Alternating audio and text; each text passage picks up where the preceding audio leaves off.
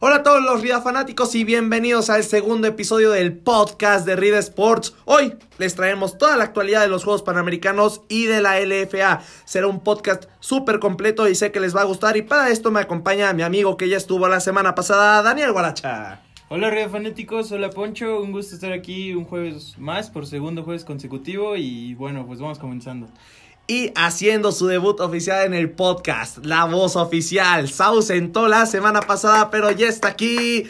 Iván ahí. ¿Qué pasó, muchachos? Qué bueno ya estar aquí en el primer episodio para mí, el segundo. Esperemos les guste. Y sí, hoy vamos a tocar, como dijo este Galindo, la LFA, el tema de fútbol americano en México. Y los panamericanos, ¿no? Los mexicanos que se están rifando allá en Perú.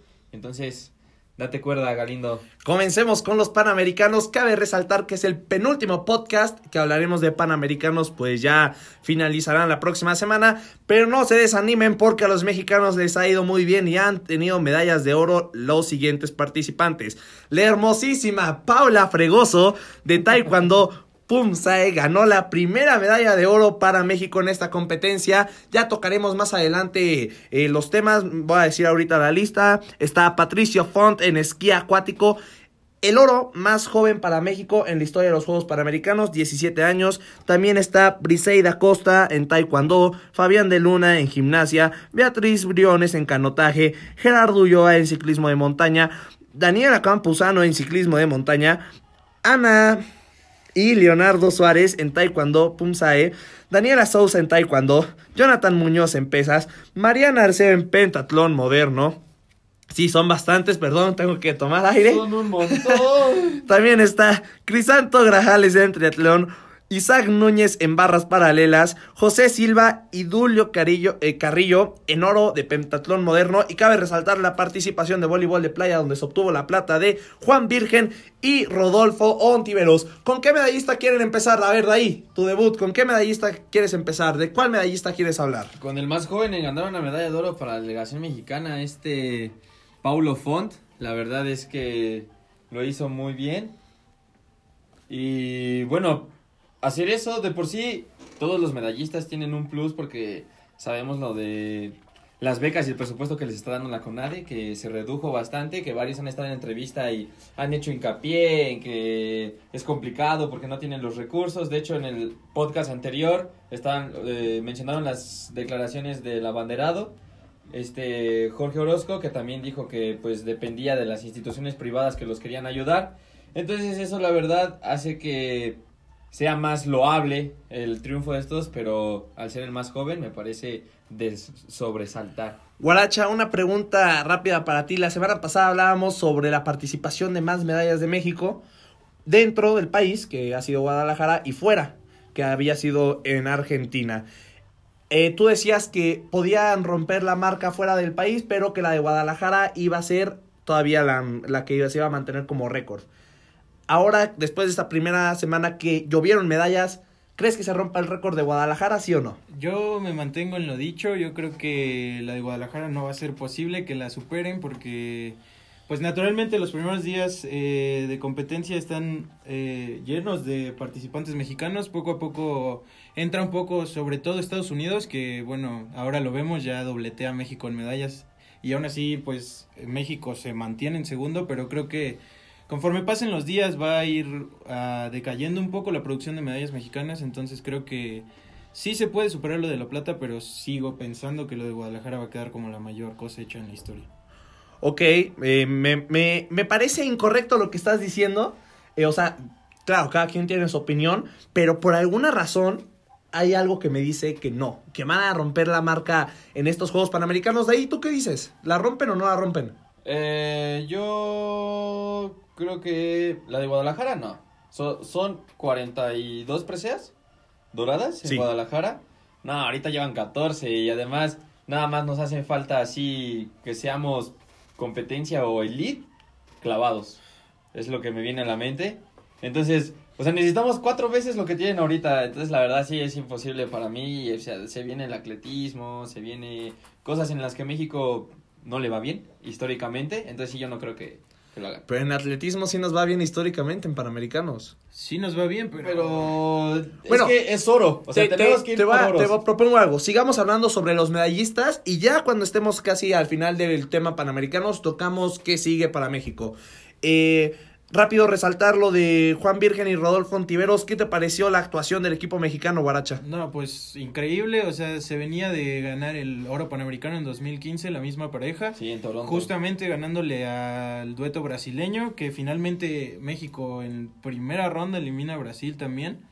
Y bueno, caen ante los chilenos dos veces, pero, Dos veces, una en, de grupos. pero realmente de destacar la actuación de los mexicanos. Sí, la, eliminaron a la dupla brasileña en cuartos de final, después fueron contra Argentina y siempre iban ante todas las expectativas remando, remando, remando. Si hubieran ganado la de oro hubieran sido el este el primer equipo panamericano en lograr el bicampeonato panamericano. Y hasta perdiendo en- el primer set porque Ajá, Argentina nos había dado una bailada en el primer set horrible. Y de resaltar algo importante que hizo el equipo mexicano.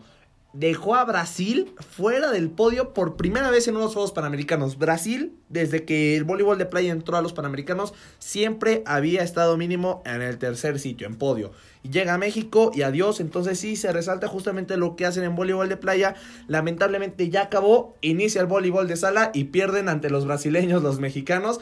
Porque pues el nivel de voleibol de sala no es el mismo que el de playa de ahí. Sí, además están los puertorriqueños, o sea, ahí hay más competencia, no somos tan top como en el, en el de playa, pero pues qué, qué esperar, ¿no? Si no se les apoya de todas maneras, o sea, si no tenemos ligas profesionales, o sea, en Europa hay Champions League de voleibol, o sea, con eso te digo todo, entonces estamos muy atrás y lo que hacen estos chicos es plausible, pero sí, yo te digo y sigo diciendo que no van a superar el récord de Guadalajara.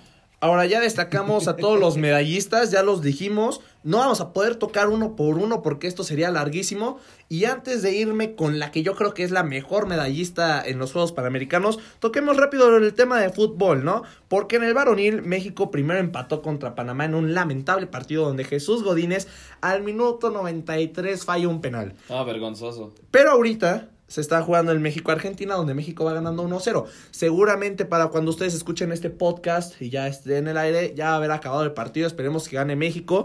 Mientras que la femenil, también un papelazo el que hicieron ayer, ¿no? Le ganan a Jamaica 2-0 en su primer partido y ayer van y pierden 2-1 ante Paraguay. Ambas selecciones ya se están jugando su pase a semifinales. Recordemos que aquí pasas directamente a semifinales. Lo peor es que si pierdes, si quedas eliminado, entre comillas, tienes que seguir jugando para que te den los puestos del ranking. Entonces, hay un partido hasta por el séptimo y octavo lugar. Guaracha, ¿qué piensas? ¿Cómo piensas que le va a ir a cada selección? Decíamos la semana pasada, es obligatorio la, la medalla, pero estas dos selecciones no se ven para medalla.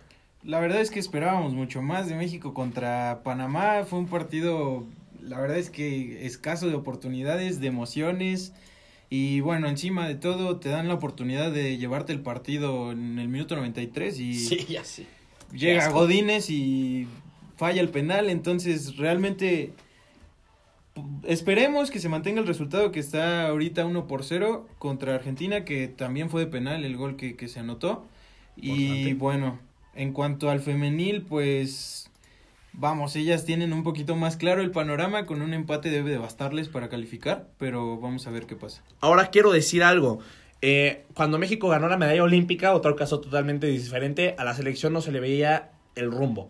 Perdieron en, los preparatorios, empezaron mal los Juegos Olímpicos y al final ganan. Esperamos que esta selección, que empezó mal en unos Panamericanos, ni siquiera olímpicos, tome el rumbo y logren este, ganar la medalla de oro, las dos. Ahora para cerrar, eh, Paula Fregoso para mí me parece la medallista más destacada de México y les voy a decir por qué. No solamente por su belleza, sino también porque es una chica la cual se esmeró tanto y lo consiguió. No fue a la ceremonia de inauguración y ella quería ir. O sea, es normal que una chica de 19 años quiera ir a escuchar a Luis Fonsi, aunque a Daniel Guaracha no le guste. A nadie. a mí sí me gusta. O sea, una chica de 19 años acá y el despacito y estas Oh. canciones. Y ella quería ir a la ceremonia de inauguración y no fue. Y después se rompió la madre y se levantó y dijo, hoy voy a ser campeona panamericana. Y ahí está. Por eso yo creo que es la eh, medallista de oro más destacada. Aunque tenemos que obviamente resaltar el caso de Patricio Font, que es el más joven. Patricio. Sobre, Pa- sobre Patricio Font voy a decir algo. Ya se vienen las pruebas de natación que inician el 6 de agosto. Aquí está Atena Meneses, que les adelanto que va a estar en entrevista con Rida cuando regrese de los Juegos Panamericanos. Y Paula también. Pues esperemos que también. eh, vamos a tener a varios medallistas, eso se los adelantamos. Pero bueno, Atena Meneses tiene 14 años, es húngara mexicana y es la más joven de la delegación mexicana. Ganó 8 oros en la Olimpiada Nacional del Estado de México que acaba de ser y va a competir en estos Juegos Panamericanos. Su potencial son los 200 metros dorso. ¿Creen que Atena Meneses puede ser la medalla de oro más joven de México en la historia de unos Juegos Panamericanos? Nah. Yo también creo que se la va a quedar Patricio Font, ese, ese titular. Porque, bueno, también hay que destacar mucho que este chico llegaba como favorito a esa competencia, llegaba con toda la presión del mundo, un chavo de 17 años, y respondió y sacó la casta y a la altura. Y bueno, yo creo que se la va a quedar él como ese título del más joven. Eh, posiblemente sí, pero esperemos que Atena mínimo gane una medalla, ¿no? Eso estaría muy bien. Aparte, resaltar, tiene 14 años, ha roto récords dentro de su categoría. ¿Y por qué no sería una buena oportunidad que empezara a foguearse? Tal vez el próximo año tiene 15, tal vez no vaya a Tokio, pero seguro México va a estar en la natación mundial otra vez por esta chava. Ahora, para cerrar, les decimos rápidamente que el fin de los Juegos Panamericanos es el 11 de agosto. Vamos a tener todavía un último podcast y un resumen. Pueden ser dos más, el penúltimo y el último que sería ya el fin de los Juegos Panamericanos. El, el próximo es el 8 de agosto y ya con eso nos vamos directamente a hablar sobre la LFA. Porque los Raptors se quedaron sin franquiciatario. De ahí. Ah, es una decisión que pudo por- tomar por sorpresa a, a varios. Eh, a mí inclusive me tomó por sorpresa porque Raptors es uno de los equipos que más presencia tiene en tazones. Tiene tres. No ha ganado ninguno, pero tiene tres, ¿no? Ha sido uno de, o sea, ha sido uno de los modelos que mejor les ha ido. No creo que sea el mejor modelo de la LFA. Ese sin duda para mí sigue siendo y seguirá siendo Condors en un buen rato. O sea, yo creo que los equipos tienen que copiar lo que hace el licenciado Nazar en ese equipo. Pero sí, Raptors se queda sin franquiciatario y además lo que a mí me da miedo no es tanto que cambien de franquiciatario, sino que la plaza se pueda mover de, de sede, o sea, que deje de ser en la FESA Catlán los partidos de local, porque si de por sí es una liga nueva y después apenas tienes cuatro años, empiezas a generar afición y la sacas de donde están jugando, o sea, nunca vas a arraigar un, una afición leal a tu equipo si empiezas a hacer ese tipo de cosas. Claro, no eres los Chargers de Los Ángeles. Sí. Es un equipo de LFA que está empezando. Sí, y no es que la. LFA sea Bueno, mala. Y a los Chargers ni siquiera los van a ver en Los Ángeles, Juegan en el estadio del Galaxy y nadie los ve, entonces con eso te digo todo. Y a ver, Guaracha, decía que de esto ya depende el futuro de los jugadores de este equipo, que tal vez se vayan a, a ir, pero todo depende del franquiciatario, igual pueden cambiar la sede. ¿Qué, qué opinas tú? Pues yo, al igual que de ahí, creo que es uno de los equipos fuertes en cuanto a estructura. Mucho les ayuda que están en la conferencia norte, que es una conferencia mucho Malísima, más débil que, las- que la zona centro. Pero realmente sí, es, es un equipo que ha estado constantemente en, en los tazones. Digo, es el Cruz Azul de la LFA, tres perdidos, tres jugados. Entonces, la verdad es que sí, es, es, es alarmante y es preocupante sobre todo eso, que generen falta de identidad en los equipos siendo tan joven la liga. Porque eso va a ser más difícil que permeen la afición y que busque la afición realmente un equipo al cual apoyar y, y vayan a llenar los estadios, que eso es lo que se busca. Además, uno de los motivos por los que cambiaron de franquiciatario es porque el franquiciatario no va de acuerdo a la ideología de la LFA, ¿no? Fue lo que dijo, dijeron en conferencia de prensa. Y eso a mí no me, o sea, eso sí no me sorprende a mí porque recordamos que Raptors es uno de los equipos más indisciplinados, sobre todo del bochornoso numerote que hicieron en la final de conferencia. O sea, con eso era como para que, no sé, hubieran vetado jugadores, sí lo hicieron algunos, pero hubiera sido más escandalosa la, la sanción, ¿no? Creo que no lo hicieron porque justamente es un equipo que llega lejos al tazón y, o sea, al final de cuentas es el que más vende, ¿no? Porque es el que más gente metió al Estadio Azul, pero, pues sí, no, no tienen ahorita franquiciatario, también se habla de Mayas. Yo pude saber que el franquiciatario de Mayas tiene deudas con la LFA y entonces que también ese equipo se va a, a cambiar de franquiciatario y además ese equipo es bicampeón de la LFA, entonces también le pega. De ahí varias cosas. Hablaste de deudas, hay deudas en la LFA. Vamos a tocar este tema, pero antes te pregunto y contéstame de forma rápida, no me eches tanto Choro. choro. ¿Qué, ¿Qué va a suceder con Raptors la próxima temporada? Tú que eres el experto en LFA.